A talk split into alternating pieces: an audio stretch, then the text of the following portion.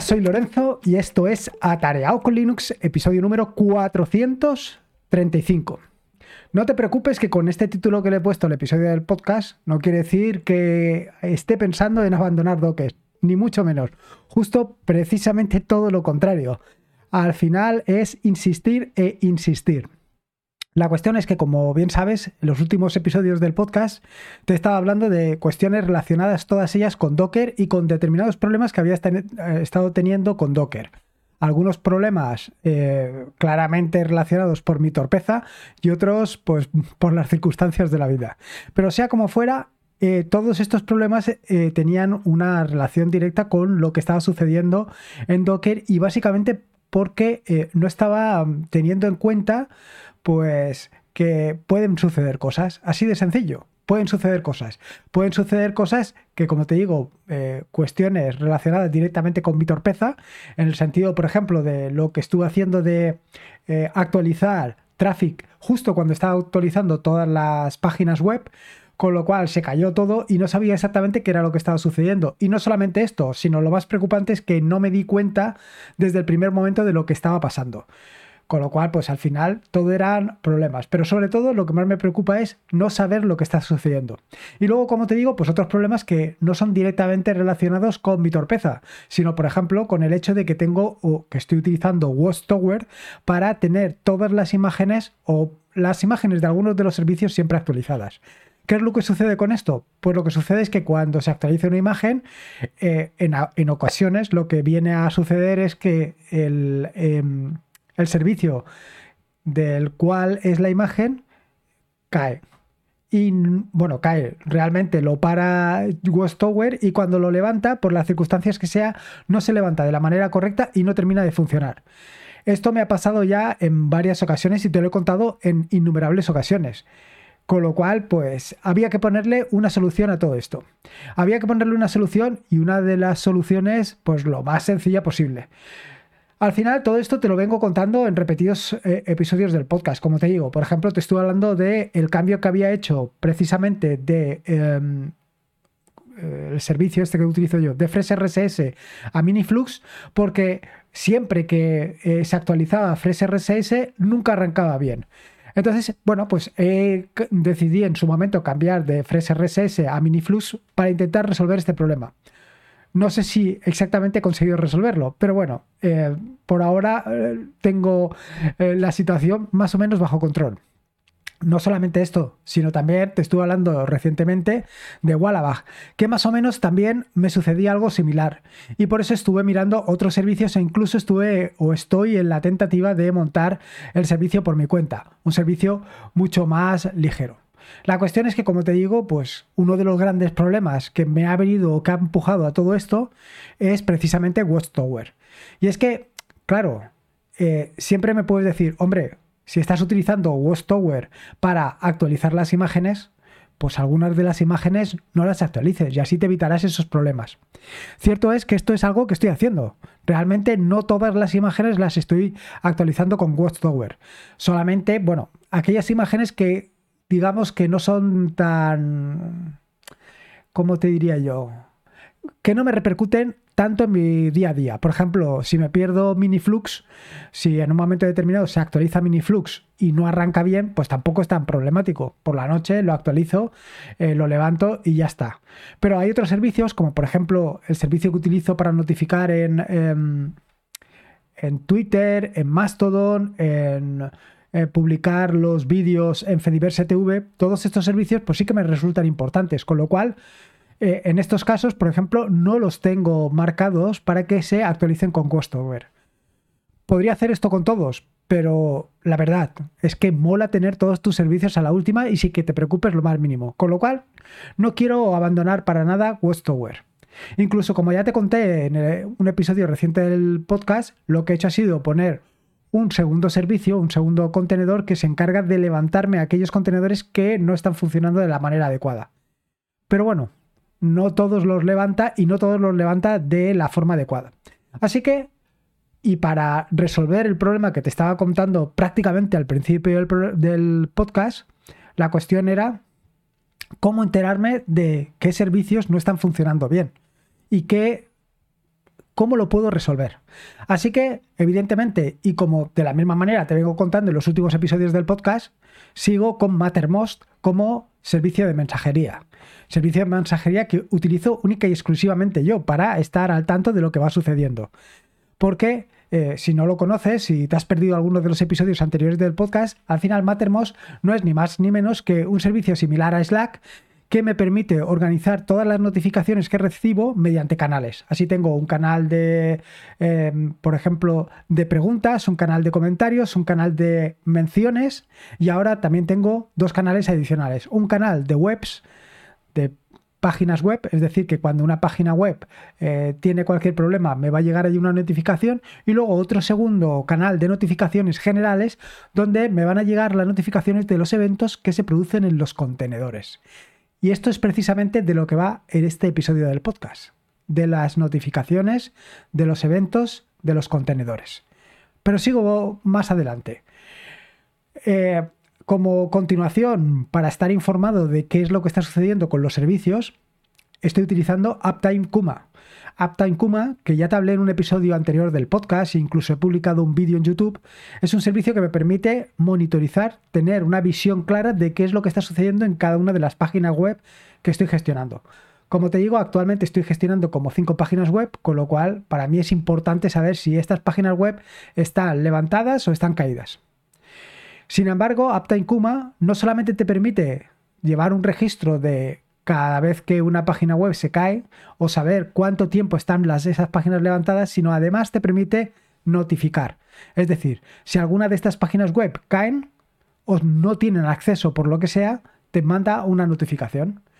Y ¿Cómo te manda esa notificación? Bueno, pues ni más ni menos que, Uptime Kuma tiene hasta 90 servicios de notificación distintos, con lo cual no puede, vaya, que seguro, seguro que alguno de estos va a cumplir tus expectativas.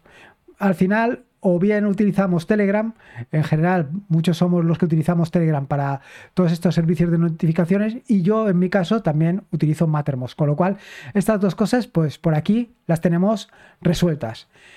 De esta manera, eh, si cualquiera de estas páginas web, incluido las páginas web que te conté en el episodio anterior del podcast, que había estado migrando de su propia máquina al nuevo servicio, a meterlas dentro de un contenedor, incluso estas, pues ahora las tengo también monitorizadas y con su propia notificación. De forma que si en un momento determinado no tengo acceso a esas páginas, me va a llegar una notificación a alguno de los canales de notificación y puedo proceder a levantarlas. Esto es algo que me ha sucedido sin ni más ni menos que esta mañana.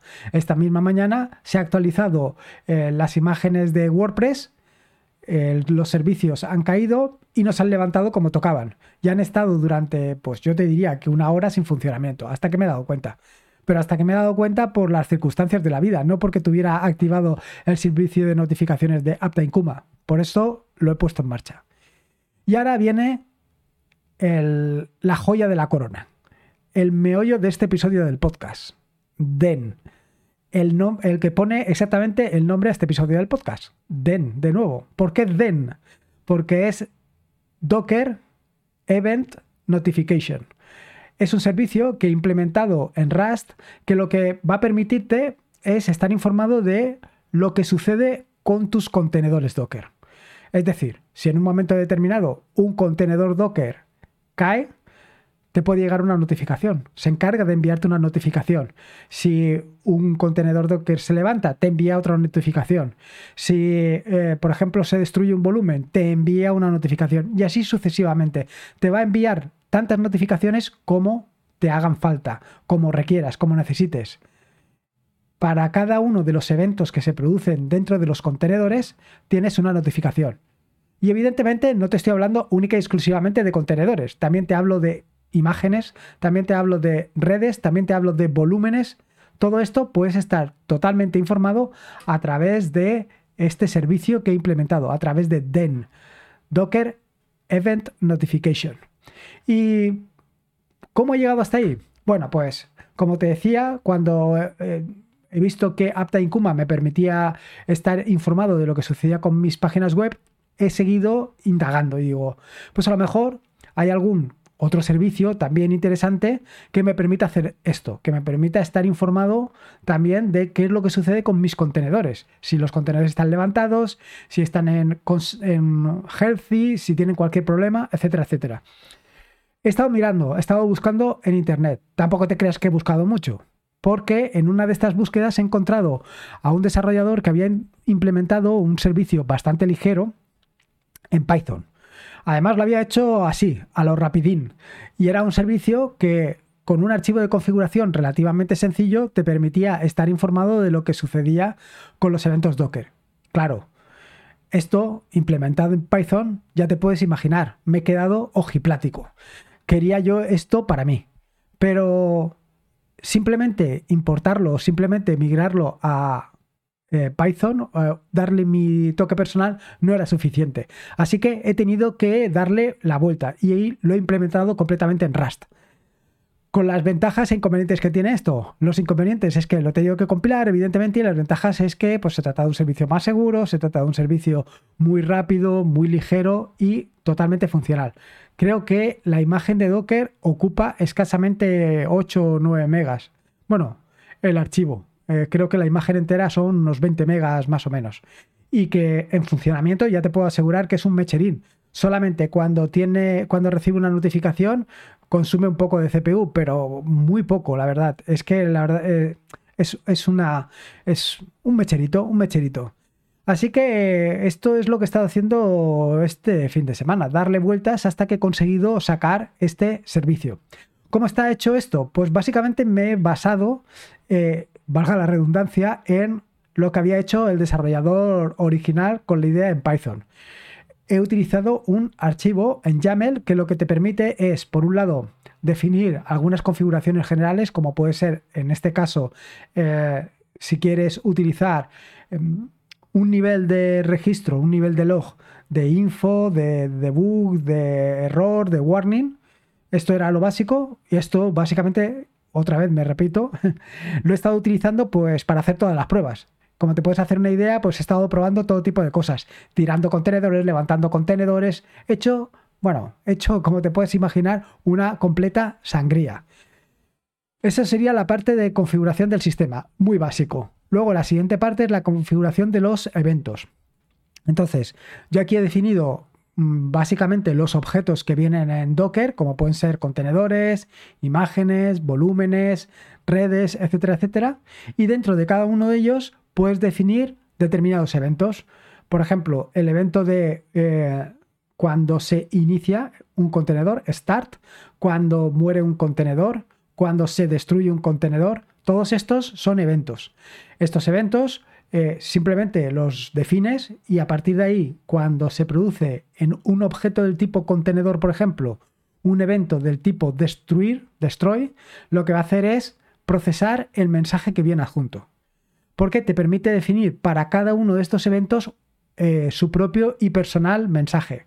Este mensaje es un mensaje que está eh, definido utilizando Jinja 2. Jinja 2 es un formato de templates que lo que te permite es eh, reemplazar el valor, reemplazar una variable por su valor. Así, por ejemplo, he definido determinadas variables como pueden ser el nombre del contenedor, básicamente container, lo reemplaza por el nombre del contenedor, image, image que lo reemplaza por el nombre de la imagen, em, ¿qué más cosas? Eh, la fecha, que te permite reemplazarla por la fecha correspondiente, es decir, el momento en el que se produce el evento, eh, te lo va a poner. Esto lo pone en formato de timestamp, es decir, eh, los segundos que han transcurrido desde 1970, desde el 1 de enero de 1970. Pero aquí lo que he hecho ha sido aprovechar las virtudes y características que te ofrece Jinja 2, que lo que te permite es darle formato, te permite formatear ese texto, esos segundos al formato que tú quieras, con lo cual, fantástico, una solución fantástica. Y luego eh, también te permite, o he añadido, que eh, aparezca el nombre del host del host y no del contenedor. Me, explico. Inicialmente había puesto el host, pero claro, el host lo que se refiere siempre es al nombre del contenedor, con lo cual poco te aporta a ti. Lo que he hecho ha sido esto, reemplazarlo como un, con una variable entorno que es el nombre del host que contiene el contenedor. Y así lo puedes ver. ¿Por qué? ¿Por qué, ¿Por qué he incluido el nombre del contenedor? Pues porque básicamente cuando estaba haciendo las pruebas tenía esta, este contenedor corriendo en mi máquina y corriendo en un, v, en un VPS. Y no sabía exactamente de dónde venían las notificaciones. Bueno, no lo sabía relativamente, porque cuando las tiraba, pues sabía, era consciente de lo que estaba tirando. Pero me he dado cuenta en ese momento de que, claro, no era lo más productivo, porque era interesante saber de dónde venían. Em, como te digo, Jinja 2 tiene mucha potencia. Yo hasta ahora le he sacado lo mínimo e imprescindible. Y por otro lado, decirte también que todo esto lo estoy publicando directamente en Mattermost, con lo cual aprovecho el formato eh, de sintaxis ligera de mm, Mattermost, que es Markdown. Como bien sabes, Markdown es mi preferido, mi lenguaje de marcado ligero preferido y entonces pues viene todo rodado. La combinación de Markdown más Jinja 2 pues me permite tener unos, eh, unos mensajes que son, la verdad es que son muy atractivos. De hecho, te he dejado en las notas del podcast una captura para que veas cómo se ven en Mattermost. Y yo creo que muy similar se tienen que ver también en Telegram. De hecho, eh, lo que he hecho actualmente es definir por el momento solamente dos publicadores. Un publicador que es Mattermost y otro publicador que es Telegram. Esto mm, definiendo las variables por defecto que vienen en el archivo de configuración, puedes configurar o bien Mattermost o bien Telegram. Decirte, por supuesto, que estoy abierto a cualquier sugerencia. Es decir, si quieres que incorpore, además de Mattermost o Telegram, eh, quieres que incorpore eh, cualquier otro servicio, como puede ser, por ejemplo, Slack o como puede ser Matrix o cualquier otro que tú consideres, simplemente me abres un ISO en GitHub o me mandas un mensaje a, a Tareao en Telegram y yo me pongo manos a la obra. Actualmente tengo previsto hacer básicamente dos. Uno que es para mandar mensajes a Discord, que me parece imprescindible, y otro eh, igualmente también otro para Slack, porque lo tengo muy de la mano. Pero bueno, igual que te digo estos dos, pueden ser cualquier otros dos. Llegados a este punto te tengo que decir eh, que he tenido un terrible error. Y este terrible error no es ni más ni menos que eh, pensar que el procesamiento de los mensajes que venían de Docker eran bueno, quiero decir, el tiempo que transcurre desde que tú decides enviar un mensaje eh, es inmediato. He pensado que era inmediato, pero ni mucho menos, claro. Pueden suceder unos segundos y también no solamente pueden suceder unos segundos, sino que depende básica y exclusivamente de que puedas hacerlo. Me explico. Eh, cuando, por ejemplo, destruyes un contenedor, Normalmente destruyes un contenedor y ya está. Pero ¿qué sucede cuando levantas un contenedor? Pues cuando levantas un contenedor se producen varios eventos consecutivos, uno detrás de otro. Con lo cual, si tienes que enviar un mensaje uno detrás de otro, eh, llegan los eventos más rápido que tú eres capaz de procesar esos, esos eventos, de que tú eres capaz de enviar mensajes con esos eventos. Con lo cual, lo que he tenido que hacer es pasar esto a un segundo hilo, de manera que en un hilo lo que hago es recibir todos los mensajes de Docker y en otro hilo lo que hago es publicarlos. Y así me evito eh, la problemática que me puedo encontrar, bueno, básicamente que me estaba encontrando, porque me había dado cuenta de que una cosa eran los eventos que salían y otra, o sea, los eventos que se producían y otra cosa era los, eh, los eventos que llegaban a Mattermost, los eventos que recibía. Por ejemplo, cuando eh, levantaba un Docker Compose con varios servicios, solamente me llegaba la notificación de algunos de esos servicios, no me llegaba la notificación de todos. Fue en ese momento cuando caí en el terrible error. Que, ojo, que los procesamientos tienen que ir en paralelo, tienen que ir en un segundo hilo. Y luego otra de las cuestiones que he estado dándole un poquito vueltas ha sido el tema del health check. Hasta la fecha, pocos son los servicios o los contenedores que tengo con health check. Pero una de las características que te permite precisamente esto de DEN, del Desktop Event Notification, Desktop no, Docker Event Notification, es precisamente estar informado de eh, la salud de los contenedores, de em, el estado de salud. Y para ello lo que tienes es un health check. Así que lo que he hecho ha sido levantar un contenedor Docker con un Python, eh, con Flask y estar ahí haciendo pruebas de, eh, del health check de comprobar si el contenedor estaba en estado saludable o no estaba en estado saludable y recibir el mensaje correspondiente de que estaba o, no, o dejaba de estar en estado saludable. Así que nada, ha sido un, entretenimiento total.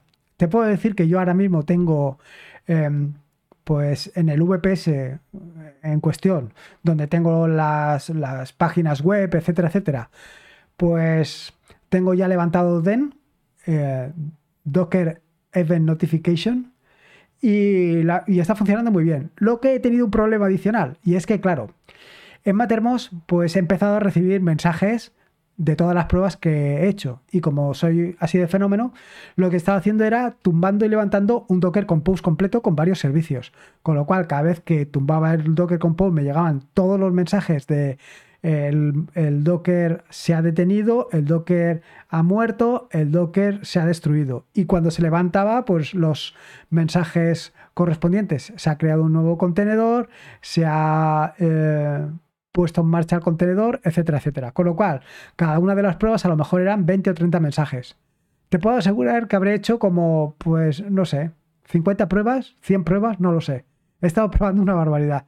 Con lo cual, al final me he encontrado con, pues, 200, 300 mensajes, 400 mensajes, mensajes que realmente no me aportan nada. ¿Y ahora qué? ¿Qué hago con todo eso?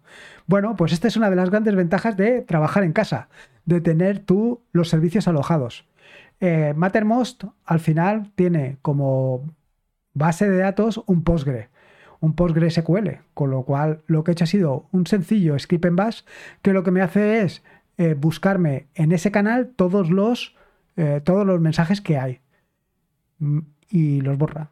Ya está. Y así me quedo limpito, limpito y puedo seguir haciendo mis pruebas. En fin, esta ha sido la experiencia y esto ha sido cómo tengo actualmente controlado todo lo que sucede en los contenedores. Seguro que se me escapa algo, pero bueno, ya veremos. Por supuesto que estoy completamente abierto a cualquier idea o sugerencia para mejorar este servicio. Creo que, ya verás, es súper interesante. He dejado mi, mi archivo de configuración eh, subido en el repositorio, evidentemente sin los credenciales, para que veas un poco los formatos que estoy utilizando y las posibilidades que te ofrece. Decirte que está, este archivo de configuración, contra todo pronóstico, lo estoy haciendo o lo he hecho con YAML. Y me está gustando YAML, ¿eh? Me está gustando. Soy un ferviente y un enamorado de JSON, pero últimamente, pues estoy trabajando con YAML y me gusta mucho. Me parece que es mucho más sencillo que TOML, que JSON. Yo creo que es una solución brutal. Así que es muy probable que a partir de ahora lo utilice con más asiduidad. Porque la verdad es que, bueno, pues tenía mis reticencias, sobre todo a la hora de definir, pues, sobre todo lo que son arrays o lo que son objetos, pero bueno, al final es que si no lo utilizas, si no utilizas las distintas herramientas que tienes, pues no puedes percibir exactamente cuáles son más ventajosos que otro. Le doy una oportunidad, le voy a dar una buena oportunidad y, y nada más.